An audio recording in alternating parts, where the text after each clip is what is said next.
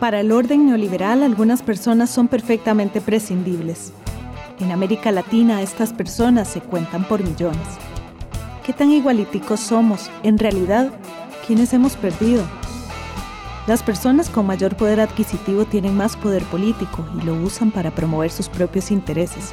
Así, los efectos negativos de la exclusión y la falta de igualdad de oportunidades se refuerzan y se hacen permanentes al menos hasta que un terremoto social los destruya, o al menos hasta que alguien le apriete el zapato. Bienvenidas y bienvenidos a un nuevo episodio de El Zapato Aprieta, el podcast que explora dinámicas de acumulación, desigualdad y distribución.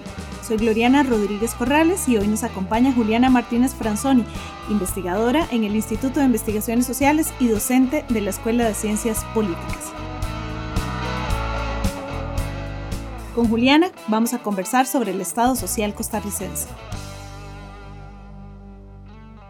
Bienvenida Juliana y muchas gracias por estar en el Zapato Aprieto. Muchas gracias a vos por la invitación. Y bueno, Costa Rica ha sido uno de los estados que, por decirlo de alguna manera coloquial, raja muchísimo más de ese estado social que ha sostenido. Un Estado, para la gente que también nos escucha de otros países, que raja significa que eh, se siente muy orgulloso y que es como esto que siempre se menciona como una cualidad muy positiva para, para el Estado costarricense, una de las cosas que también nos hace proyectarnos a nivel internacional.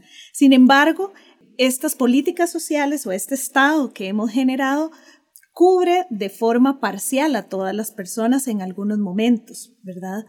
¿Cómo se han establecido estas políticas sociales. ¿Qué es lo que hemos logrado como Estado costarricense a lo largo de estos 11 años que lleva el programa estudiando y muchísimo antes? ¿Cómo se consolida ese Estado costarricense en su política social?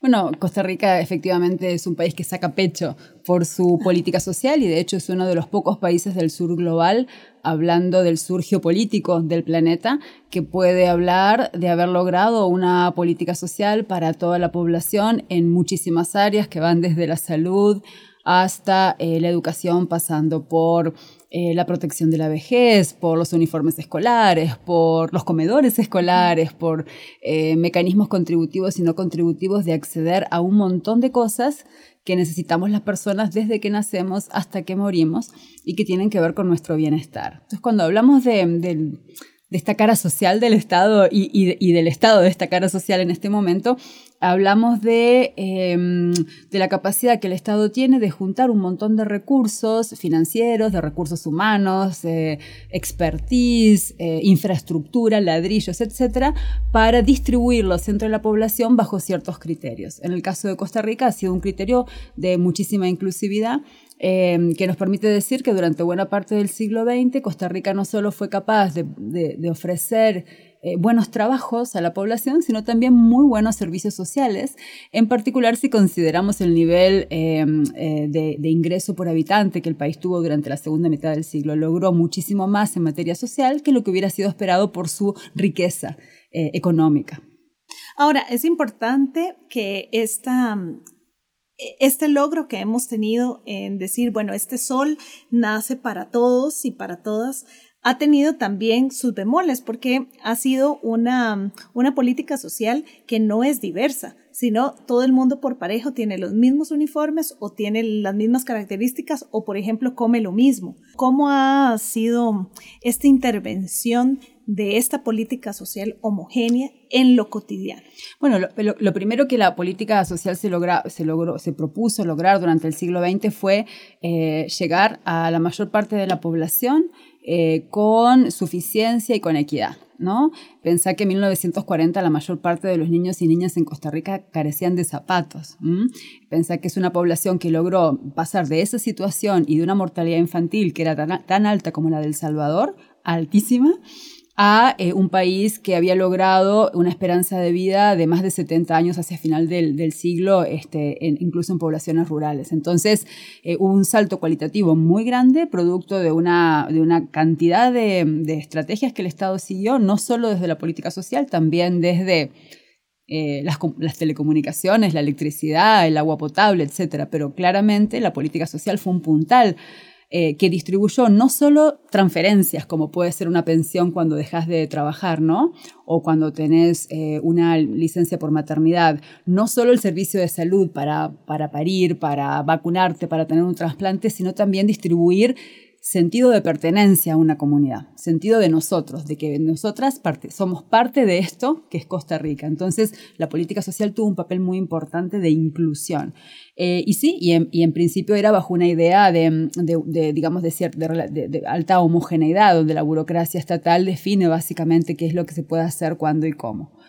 Eh, pero el gran logro del país fue unificar, o sea, fue tener una, una arquitectura de política social que, que, revolviera a poblaciones diversas en términos socioeconómicos, a poblaciones diversas en términos geográficos, rurales y urbanos, hombres y mujeres y tal.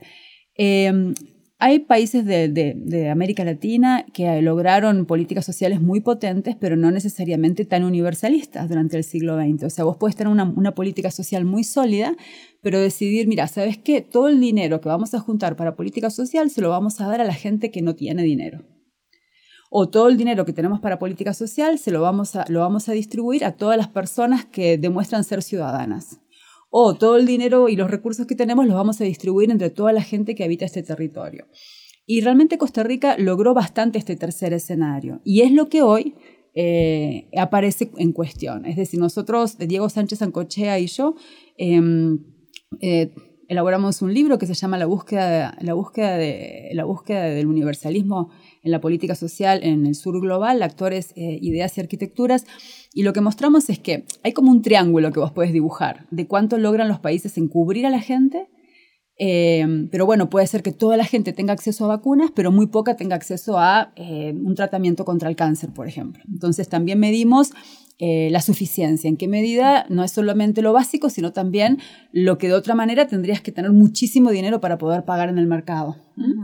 Eh, pero eso también tiene una cara de calidad. Bueno, cuando ocupas un tratamiento contra el cáncer, ¿lo tenés en el tiempo y forma que lo necesitas? O tal vez la lista de espera es tal que para cuando lo vas a recibir ya no lo tenés. Entonces, eso es lo que llamamos como suficiencia. No solo qué es lo que el Estado es capaz de ofrecer, sino eh, con qué calidad y en qué condiciones. Y en tercer lugar, si hay equidad. Por ejemplo, eh, si vos sos amiga de alguien que ofrece el servicio, ¿te saltás la fila o tenés que esperar la fila como cualquier otra persona? Si vos pagás privadamente, ¿te, atienden mejor o te atienden igual? Si sos la amiga del primo de, del doctor que ofrece el servicio, ¿tenés algún privilegio o te tratan como a todas las demás personas? Entonces, ese es un triángulo de los resultados que un país puede obtener. Cobertura sí, muy importante porque si no estás adentro, pues estás afuera, ¿verdad? Pero una vez que estás adentro, ¿qué, capaz, qué, suficiencia y qué equidad logra el país? Costa Rica tuvo eh, la capacidad de construir una arquitectura, es decir, un conjunto de herramientas para definir quién accede a qué, cómo y cuándo, eh, que logró muchísima unificación. A ver, que muy pocos países de la región lograron tener sistemas eh, tan igualitarios, en el sentido de que una persona, por ejemplo, en materia de seguridad social, puede pagar 100.000 colones o un millón de colones eh, de salario y de contribución y va a recibir los mismos servicios. No hay un vínculo entre el servicio que teóricamente que te ofrece la seguridad social y lo que vos contribuís. O si vos vas a un SECUDI para recibir servicios de cuidado infantil, no hay un vínculo entre tus ingresos y el servicio. El servicio tiene que ser igual para todas las personas, ¿no? Entonces, esa arquitectura eh, que logró altos grados de unificación permitió muy buenos resultados. Y eso es lo que hoy está en cuestión. Ahora, cuando decís lograron eh, resultados, ¿qué pasó en el intermedio? ¿Verdad? Y ahí también incorpora la pregunta de las arquitecturas de la política pública que usan ustedes en este estudio y en su investigación, que incluye además de este triángulo de lo que ofrece, de la suficiencia y de la equidad. Bueno, ese triángulo tiene que ver con, qué, con, con, qué se logra, con los resultados. Ahora, ¿cómo se logra? Eso es lo que tiene que ver con la arquitectura. La arquitectura tiene que ver con los instrumentos. ¿A qué tenés acceso? ¿Quiénes tienen acceso a eso? ¿Cómo se financia? ¿Quién te lo ofrece? ¿Y qué pasa con el mundo de los servicios sociales privados? ¿Cómo el Estado regula el mundo de lo privado? Y este es un punto importante porque buena parte de la literatura se enfoca en la política social pública como separada totalmente de lo que ocurre en el mercado de servicios sociales. Pero hoy, en pleno siglo XXI, con un crecimiento enorme de la desigualdad del ingreso y de la riqueza en el mundo, uno de los motores de desigualdad más importantes tiene que ver con la diferenciación entre quienes pueden pagar y quienes no pueden pagar. Educación privada, protección de la vejez, una casa para cuidar a las personas adultas mayores que no son capaces de cuidarse a sí mismas en un momento de su vida, eh, partos en el agua o un montón de servicios que pueden, em, que pueden estar disponibles privadamente, diferencian muy claramente entre quién puede pagar y quién no puede pagar. Entonces, crecientemente, esta literatura que mira lo que hace el Estado, también necesita mirar qué es lo que hace el Estado respecto a lo que hace el mercado, cómo ordena la cancha, de manera tal que ese motor de diferenciación que es el mercado no embarriale o no borre con el codo lo que el Estado hace con la mano. Por ejemplo, si el Estado invierte un montón de recursos para que la población asegurada tenga la mejor infraestructura y los mejores equipos de diagnóstico médico, que no nos pase que el sector privado se instala en la vereda de enfrente y hace eh, uso de un mercado cautivo, ¿verdad? No sé si has visto que cada vez que se está construyendo un nuevo edificio de la seguridad social, eh, aparece un hospital, hasta un hospital en el terreno de enfrente, porque o oh casualidad justo había posibilidad de tener un gran terreno para construir eh, todo un conglomerado privado de servicios médicos que se beneficia de ese mercado cautivo que llega ahí por la seguridad social, por ejemplo. Entonces, en el mundo, los países, países democráticos, países que son un referente para Costa Rica, como puede ser eh, Francia, Inglaterra, Suecia, tienen niveles importantes de regulación de cómo se mueve el mercado privado porque en servicios sociales, porque siendo legítimo como negocio, también están en la frontera entre un negocio y un derecho humano. Entonces, poder administrar dónde termina la legitimidad del negocio y a dónde, a dónde empieza el derecho humano, a la salud, a la educación, a la protección de la vejez, es una cosa que solo el Estado puede hacer. Entonces, como parte de las arquitecturas de política social, eh, Diego Sánchez Sancochea, que es economista de la Universidad de Oxford, y yo le damos muchísima importancia a lo que el Estado hace para ordenar la cancha de lo que pasa en el terreno de lo privado y que se interrelaciona de múltiples maneras con lo público. Hasta por el hecho de que en muchas áreas eh, del conocimiento los recursos humanos son escasos, generalmente se forman en el Estado porque hay muchas economías de escala, porque se trata mucho de lo mismo en salud, en educación, etc., pero luego puede haber un trasiego de recursos humanos de un sector al otro. Entonces, en general, bueno, el país y la América Latina en general tiene un gran vacío en lo que es este papel ordenador que el Estado tiene que tener. Eh, respecto a los servicios sociales privados. Entonces la arquitectura incluye también ese componente. ¿Qué hace, hace con lo privado? Costa Rica tiene escuelas, EBAIS, SECUDIS, pensiones contributivas, pensiones no contributivas, uniformes, comedores escolares, becas y mucho más. Esta cara social del Estado está en cada momento de nuestras vidas, desde el parto y la vacunación hasta el momento de la vejez y aún la muerte, pasando por lo que se debe aprender en la escuela desde los cuatro años y mucho, mucho más. Todo esto es parte de lo que llamamos política social, programas que distribuyen dinero, servicios y teóricamente bienestar. El país nunca había tenido tantos de estos programas como ahora.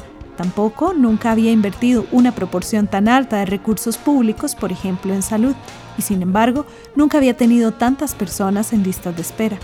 El Estado social costarricense continúa teniendo vigencia y resolviendo problemas. Cada fin de semana los hospitales nacionales atienden cientos de personas y realizan en unas pocas horas diagnósticos y tratamientos, desde los más sencillos hasta los más sofisticados, en un horario en que ningún centro privado lo podría resolver. A la vez, vivimos en un círculo vicioso, servicios que, entre comillas, no dan la talla, sectores medios y no solo medios que crecientemente buscan la salida a lo privado servicios que se deterioran y pierden calidad. ¿Es que ahora somos muchos, vivimos más y contribuimos poco para financiar estos programas? ¿Es que el país se ha quedado sin ideas para afrontar tantos nuevos problemas? ¿O es tal vez que hay muchos intereses en conflicto? Un médico que en medio de una cirugía se sale del quirófano para atender a otra persona, ¿es una manzana podrida o parte de un sistema que opera fuertemente articulado con lo privado, pero que el Estado se niega a reconocer y a regular? el Estado social que servía a todos o a casi todas, ya fue. Juliana Martínez Franzoni, hoy en El Zapato Aprieta.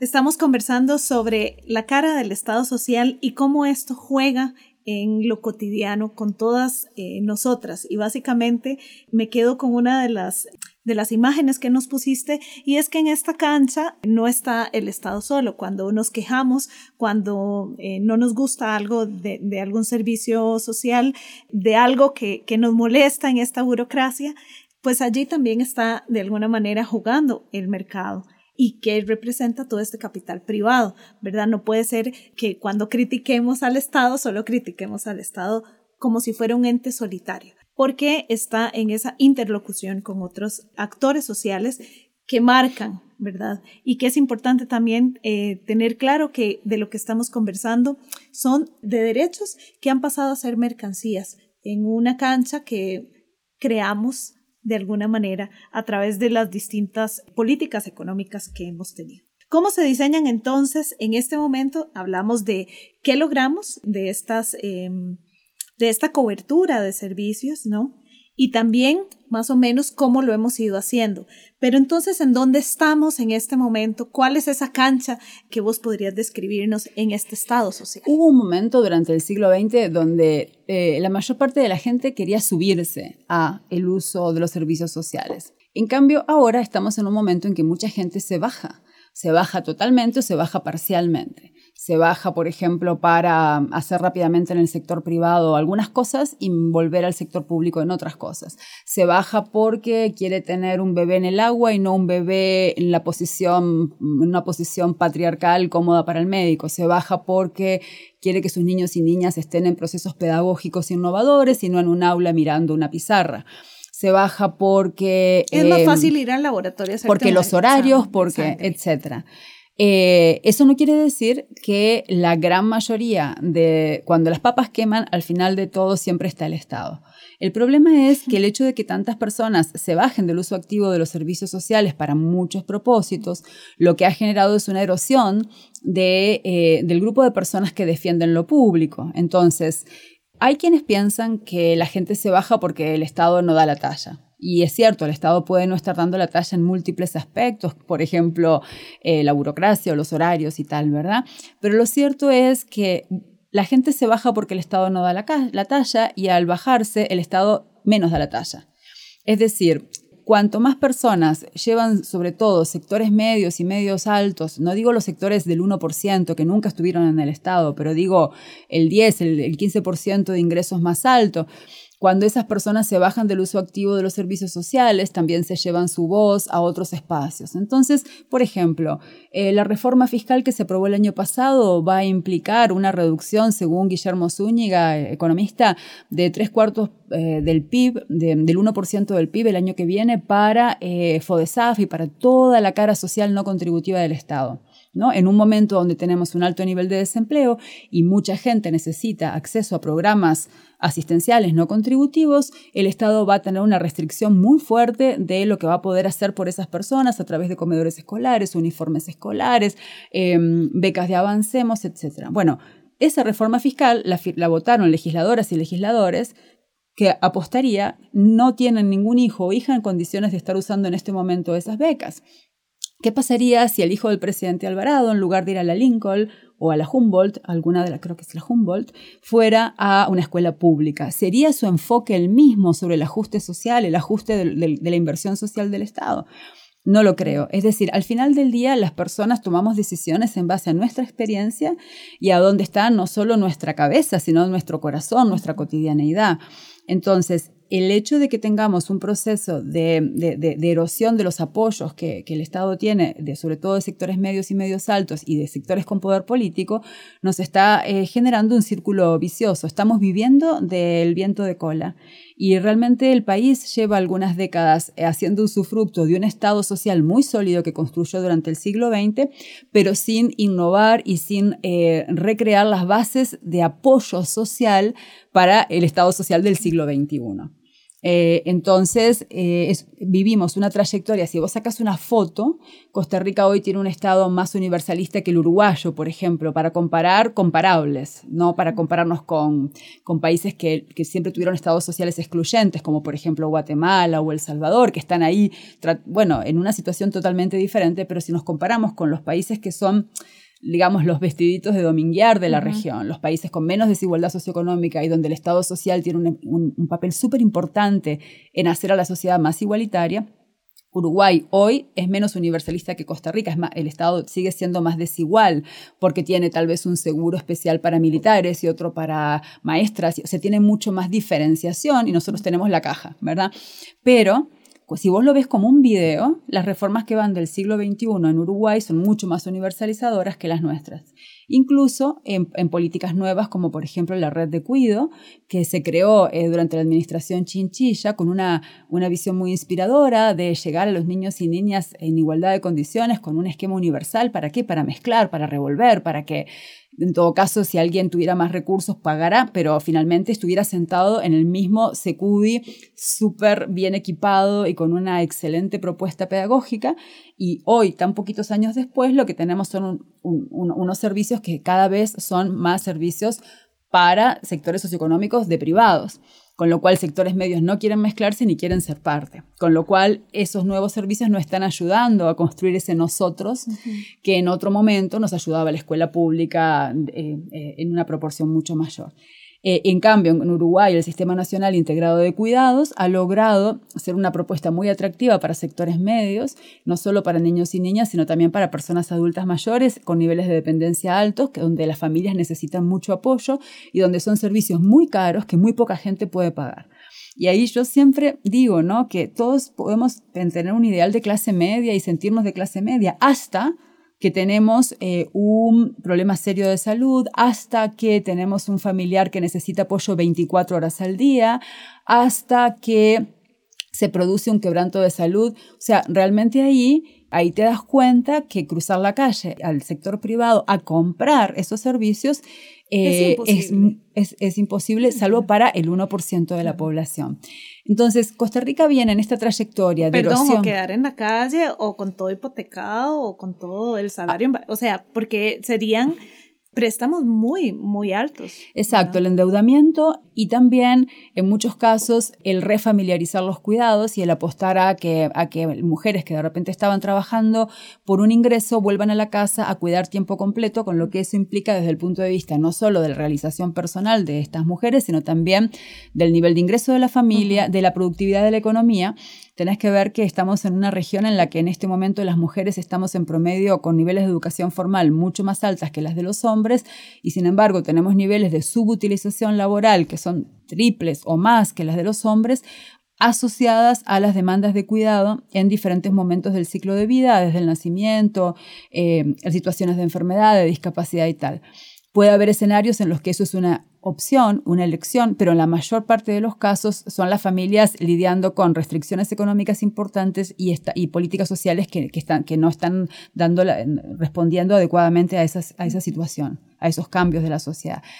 Entonces, mi punto es que, Costa Rica em, vive una trayectoria de, más a menos y una de las cosas que está pasando es que el actor estatal, que en otro momento era un, actor potente como con un gran nivel de consenso de que el Estado era muy importante, está atravesado por diferentes visiones sobre el papel del Estado y el papel del mercado y es un, actor hoy debilitado.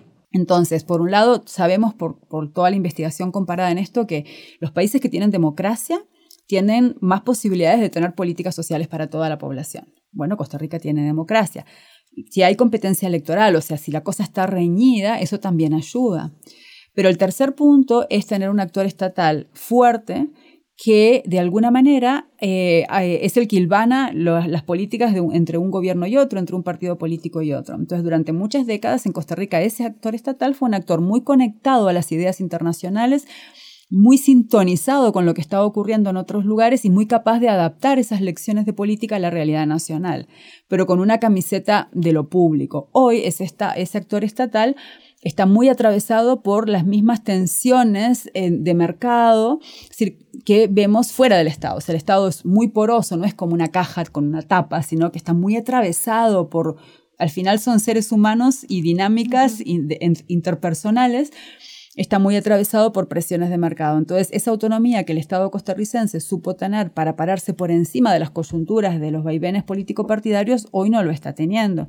Entonces, hay unos sectores del Estado que son muy, mucho más pro-Estado que otros que son mucho más pro-mercado. Entonces, no está del todo claro hoy, a la hora de recrear el Estado social del siglo XXI que la población necesita, de dónde van a venir los actores colectivos capaces de, construirlo. ¿Mm? Entonces, la inercia es lo que ha venido llevando más la dinámica, una inercia en donde eh, en donde, claro, como tenemos un punto de partida, esto es como si no fuiste al gimnasio durante, no sé, 10 años, pero fuiste una bailarina profesional, pues este, tu salud estará muy bien, pero a la larga vas a sentirlo, ¿no? Eh, entonces, eh, yo creo que estamos en ese proceso. Ahora, en este estado hay muchos estereotipos que se manejan, preguntas que van y vienen, dichos de, de la calle que, que uno escucha sobre el estado, porque eso es algo importante, como todas las personas terminamos eh, pegando siempre con el Estado por porque tienes que hacer un trámite, porque te enfermaste, porque alguien se enfermó, porque, ¿verdad? Porque tuviste que ir a hacer algo de la casa de la municipal. O sea, siempre estamos pegando con el Estado. Entonces, todo el mundo tiene una opinión, más o menos informada, más o menos estructurada, pero todo el mundo tiene algo que decir. Y en ese sentido, una de las cosas que se dice mucho es, bueno, la caja va de picada, sobre todo con salud, que es uno de los temas más complejos, porque todo el mundo tiene que ver con eso. La caja no sirve porque eh, los médicos quieren, se llevan toda la plata, porque tienen un súper buenos salarios, porque además eh, seguramente hacen, quieren el último carro del año y, tienen no sé qué, alguna serie de expectativas. Esta subjetividad en torno a los médicos es lo que tiene la caja así. Yo creo que la, la caja está atravesada por muchísimo matapalo, por decirlo en esos términos. Eh, que trasciende a las personas, ¿no? Entonces, bueno, como en toda institución de personas, hay gente con mucha camiseta y hay gente con ninguna camiseta, pero lo que sí se ha roto es el, el equilibrio entre el interés individual y el colectivo. Entonces, sí, sí lo que vemos es como mucho conflicto de intereses, mucho desorden, ¿no? En cuanto a cada vez que, cada vez que se intenta organizar los horarios y mejorar la productividad de los profesionales de las ciencias médicas, hay tanta presión de los profesionales de las ciencias médicas que más bien los que quieren hacerlo quedan como como, ¿no? Como lo quedan mal, ¿no? Em, entonces hay una... Es decir, explicar por qué está pasando eso requiere mirar muchos factores, pero sí diría que un cambio muy importante entre el presente y la época dorada es que en la época dorada de la seguridad social el grueso de los profesionales de las ciencias médicas estaban, le debían su presente a la seguridad social, su bienestar económico y su prestigio a la seguridad social, y hoy una buena parte de ellos están atravesados por eh, dinámicas de mayores ingresos en el sector privado y de seguridad en el sector público. O sea, quieren tener ambas cosas. Y es un buen ejemplo de cómo se enreda todo, ¿no? Porque muchos de los superespecialistas que en lo privado cobran 60 mil, 70 mil, 80 mil colones eh, por una consulta, eh, no sé, 140 dólares o, o de 100 para arriba si alguien nos está escuchando de fuera de Costa Rica, lo pueden hacer porque ganaron un nombre en lo público, ¿no? En la medida en que, eh, entonces, ese es uno de los ejemplos a donde vos ves la atención. Uno puede decir, bueno, pero lo que la persona haga en lo privado es su problema. Eso es cierto, pero ¿Qué pasaría si vos tuvieras un piloto de avión que maneja 14 horas seguidas? Bueno, en todas las profesiones se regula lo que se puede y lo que no se hasta dónde se puede y hasta dónde no se puede. Por ejemplo, si un piloto maneja 14, 15, 16, 18, 20 horas sin dormir, probablemente se va a estrellar.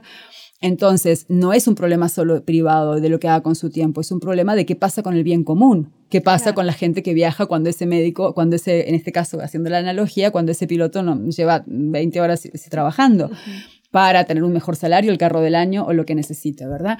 Entonces, en, la, en el mercado de servicios de salud hay una larga tradición en América Latina de liberalismo, ¿no? de visión liberal, de, de, que el Estado no tiene nada que hacer, pero lo cierto es que el Estado está implicado de muchas maneras y cada vez que hay un problema producto de este tipo de situaciones terminan pagadas por todos nosotros en lo público, ¿no? Lo vemos todo el tiempo, qué sé yo, cirugías estéticas mal hechas en lo privado, los terminamos pagando en la seguridad social, millones de colones diarios en una persona eh, en lo público que pagamos vos y yo eh, porque hubo una mala práctica en lo privado. Entonces, todo el tiempo estamos viendo los platos rotos. Entonces, este es un tema urgente en el que el Estado tiene muchos retos. Es decir, puede haber retos fiscales, ¿no? O sea, sin cacao no hay chocolate, ¿verdad? O, se ocupa el cacao, pero también se ocupa pensar mejor las sinergias y, la, y, las tensiones que hay entre prácticas públicas y privadas en todos los campos. Es que parece ser que es una delgada línea, y sí, es una delgada línea entre cómo regulas esto y cómo dialogas al final de cuentas con los actores, pero es una profunda línea. O sea, es, puede ser lo más delgada, pero tal vez el grosor no es lo, importante, sino lo profundo que va, porque sí toca eh, y, nos ha tocado a, quienes hemos estado en el sistema de salud por una u otra razón de médicos que tienen más de 24 horas sin dormir que evidentemente no pueden tener las condiciones que quieren para atender.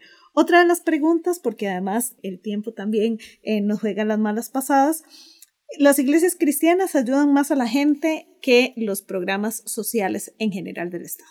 Bueno, las iglesias, eh, en particular em, cristianas, neopentecostales, em, tienen un papel muy importante en este momento que diferentes investigadoras e investigadores están tratando de medir pero una particularidad es que generalmente no operan en ausencia del Estado. Se dice que están allí donde el Estado no llega. Mi sensación, a partir de la poca evidencia que he visto, es que muchas veces coexisten con el Estado y la misma familia va a la escuela pública, va a Levi's, va a la iglesia, recibe vestido, alimentación, combina todo, pero al final le agradece a la iglesia. Lo que las iglesias están dando, que el Estado social no está dando, es sentido es la parte simbólica, Es, pertenencia, es, es, el orgullo de ser parte de. Y ahí hay un tema que hay que atender. Por eso no todo tiene que ver con, el, con, el, con la dimensión del gasto, que es muy importante, sino con la dimensión de la camiseta y del sentido de nosotros y nosotras que el Estado es capaz de generar, ¿o no? Ahora, para cerrar, ¿cuál sería el peligro más peligroso que podría pasarle a Costa Rica de no atender y de no observar y actuar para hacer algo en torno a esto. Bueno, Costa Rica hoy tiene una distribución del ingreso tan desigual como el promedio latinoamericano. Dejó de ser el vestidito de dominguear de, un ingreso distribuido eh, mucho más igualitario que en el resto de la, de la, de, la región y lo que, lo, que la, lo que luego la hace ser un país más igualitario que otros es el papel de la inversión social. Entonces, la pérdida de rendimiento de la inversión social es la diferencia hoy en Costa Rica entre ser un país extraordinario o ser un país más de América Latina, la región más desigual del planeta en términos del ingreso. Entonces, en este partido se juega eso. Y eh, el tema es entonces cómo, cómo se va a abordar, ¿no? Es decir, si hoy eh, la inversión social reduce la desigualdad entre un 9 y un 11 eh, puntos, de acuerdo en el coeficiente de Gini, que es un coeficiente que se usa para, para medir estas cosas, o sea, que la, inversión social ayuda mucho a, mejorar los grados de igualdad, en la medida en que el Estado social se erosiona, también se erosiona esa capacidad. Creo que estamos ante la situación de seguir teniendo un Estado social fuerte, mucho más especializado en la población de escasos recursos y que se normalice la idea de que en realidad estamos frente a un sistema mixto, pero desregulado, ¿no? O sea, finalmente, en, en, áreas como el de la educación, como en el de la salud incluso como las pensiones, lo que tenemos en la realidad es un sistema mixto, donde el Estado sigue siendo un, jugador muy importante, pero altamente poroso a dinámicas privado en el sentido de lucro y en el menor medida sin fines de lucro, como pueden ser las innovaciones de distinto tipo, desde, las, desde los aceites esenciales hasta eh, experiencias Montessori, ¿verdad?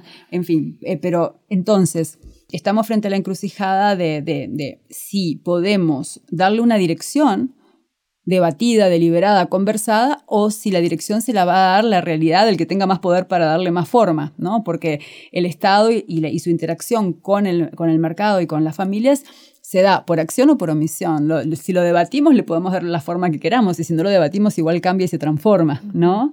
Entonces, me parece que, que es un debate que se necesita tener y que se necesita tener con, luces largas, con perspectivas de mediano y largo plazo, en un contexto en que esta conversación está planteada en el mundo, en un mundo que está asustado del malestar que puede generar que, que, las cosas más importantes de la vida de un ser humano queden en manos del lucro y de su capacidad su poder adquisitivo. Sí, que sean más una mercancía que un derecho. Exacto. Juliana Martínez Franzoni, gracias por acompañarnos en el zapato aprieta.